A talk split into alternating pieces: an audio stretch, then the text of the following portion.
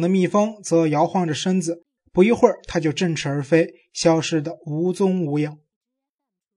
这是特蕾莎刚刚做的一个梦，醒来后，她讲给托马斯听，两人都从中感到一丝安慰，因为在这个梦里，凯列宁的病转变成了妊娠，而且分娩这场戏有着一个既好笑又又令人心动的结局，竟然是两个羊角面包和一只蜜蜂。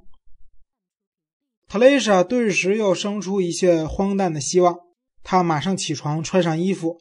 在乡下也一样，她每天早上第一件事就是去采购，去杂货店买牛奶、面包、羊角面包。可是这天，特蕾莎叫卡列宁陪她一起去时，卡列宁勉强抬起头。他这还是头一回拒绝特蕾莎，因为往常他总是执拗的，非要求出席这一仪式不可。于是特蕾莎没有带上卡列宁，独自走了。卡列宁呢？女售货员问道。他已经为他准备好了一个羊角面包。这一次是特蕾莎亲自将这个面包带回小屋。他一踏进门槛，就把面包拿出来给卡列宁看。他希望他自己走过来取，可是卡列宁仍旧躺着一动不动。托马斯看出特蕾莎很难过。便用嘴衔着面包，四肢趴在地上，对着卡列宁，然后慢慢向前爬。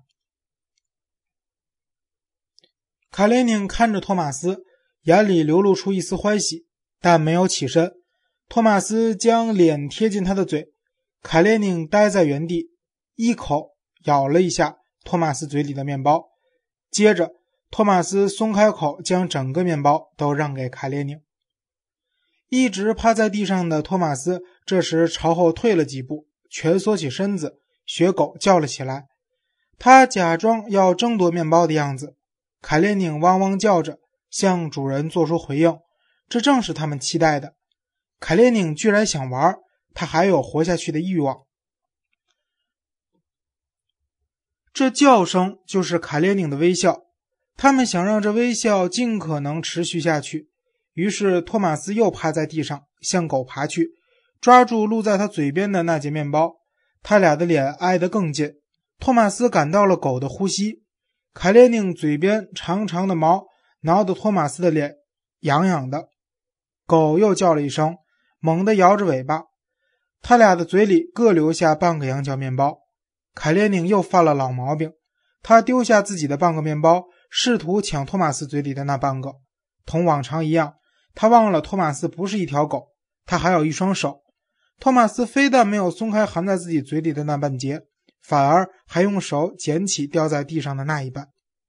特蕾莎喊道：“托马斯，别拿卡列宁的面包。”托马斯将两块面包放在卡列宁面前，他迅速地吞下一块，嘴里马上又叼起另一块，还炫耀了半天，自豪地向两位主人显示自己赢得了这场比赛。托马斯和特蕾莎看着他，不住地说：“卡列宁笑了，还说只要他笑，就还有活着的理由，即使得了不治之症。”第二天，卡列宁的状况好像有了好转。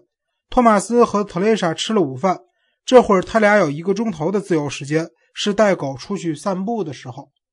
卡列宁知道这一点，往常还没有到终点，他就等不及的在他俩身边蹦来蹦去。可是这次，当特蕾莎拿起皮带和项圈时，他久久地看着他俩，一动不动。他们站在他面前，竭力显示出快乐的样子，想给他感染一丝愉快的情绪。过了一会儿，仿佛他对主人起了怜悯之心，于是用三只脚瘸着走过去，让他们给他戴上了项圈。特蕾莎，托马斯说：“我知道你不喜欢照相机，不过今天。”你还是带上它吧。特蕾莎听从了，她打开壁橱去找那架被扔在一个角落里、早被遗忘的照相机。托马斯接着说：“将来某一天，我们会为拥有这些照片而感到欣慰的。卡列宁曾经是我们生活的一部分。”为什么说曾经？特蕾莎说：“像是被蛇咬了一口，照相机就在他面前。”在壁橱的最里面，可他没有伸手去拿。我不带了，我不愿意相信卡列宁会不在。你竟然现在就说他是曾经？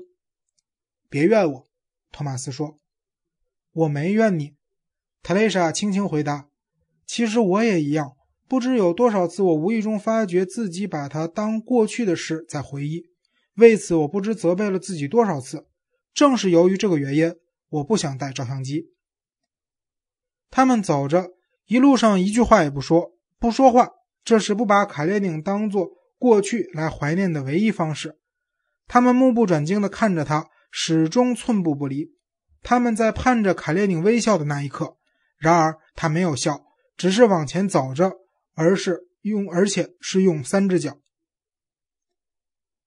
他是为了我们才出来的，特蕾莎说。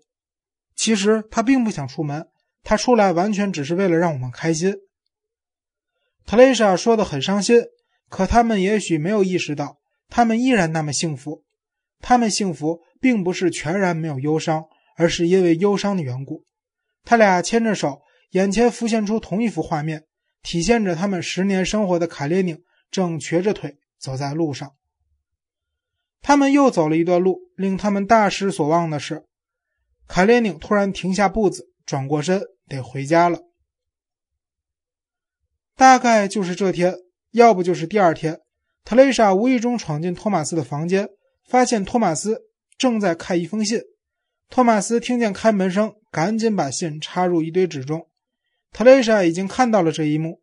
她走出房间时，见托马斯又将信塞进了口袋，可是他忘了信封。当屋里只有特蕾莎一人时，他便仔细地看起信封来，地址的笔迹很陌生，字写得很端正，像是出自女人之手。过了一会儿，他们见面时，特蕾莎若无其事地问托马斯有没有信。没有，托马斯答道。特蕾莎顿时感到一阵绝望，甚至是残酷的绝望，因为她很久没有这种感觉了。不，她不相信托马斯会在这里偷偷地与别的女人幽会，这几乎是不可能的。他的空闲时间是怎么过的？特蕾莎一清二楚。不过，也许在布拉格有一个让他念念不忘、让他痴迷的女人，即使这个女人不能再在他头发里留下下体的味道，特蕾莎不相信托马斯会为这个女人而离开自己。可他感到，最近这两年在乡下度过的幸福时光，同过去一样，因为谎言而变得毫无价值。一个由来已久的念头又回到他的脑海里。他的归宿不是托马斯，而是卡列宁。卡列宁要是不在了，谁来给他们的生活之中上发条呢？特蕾莎想象着未来，一个没有卡列宁的未来。她感到自己无依无靠。卡列宁躺在一个角落里呻吟着。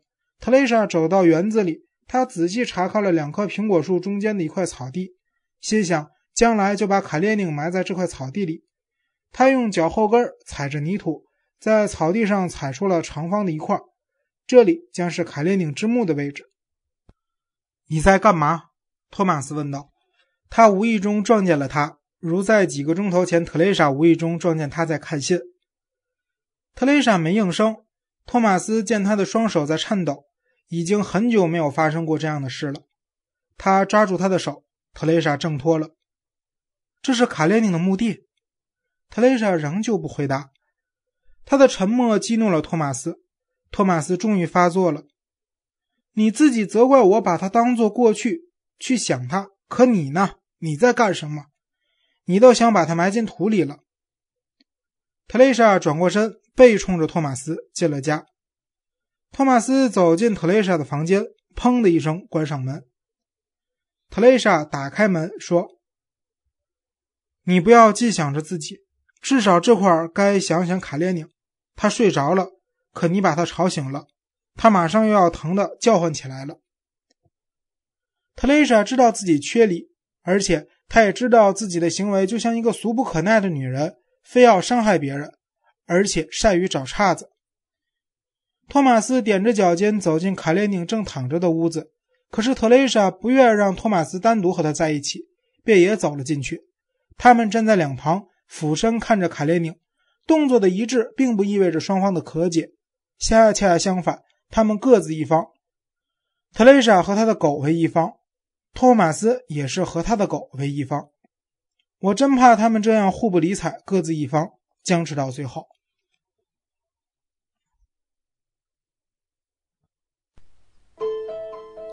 家常读书制作，感谢您的收听。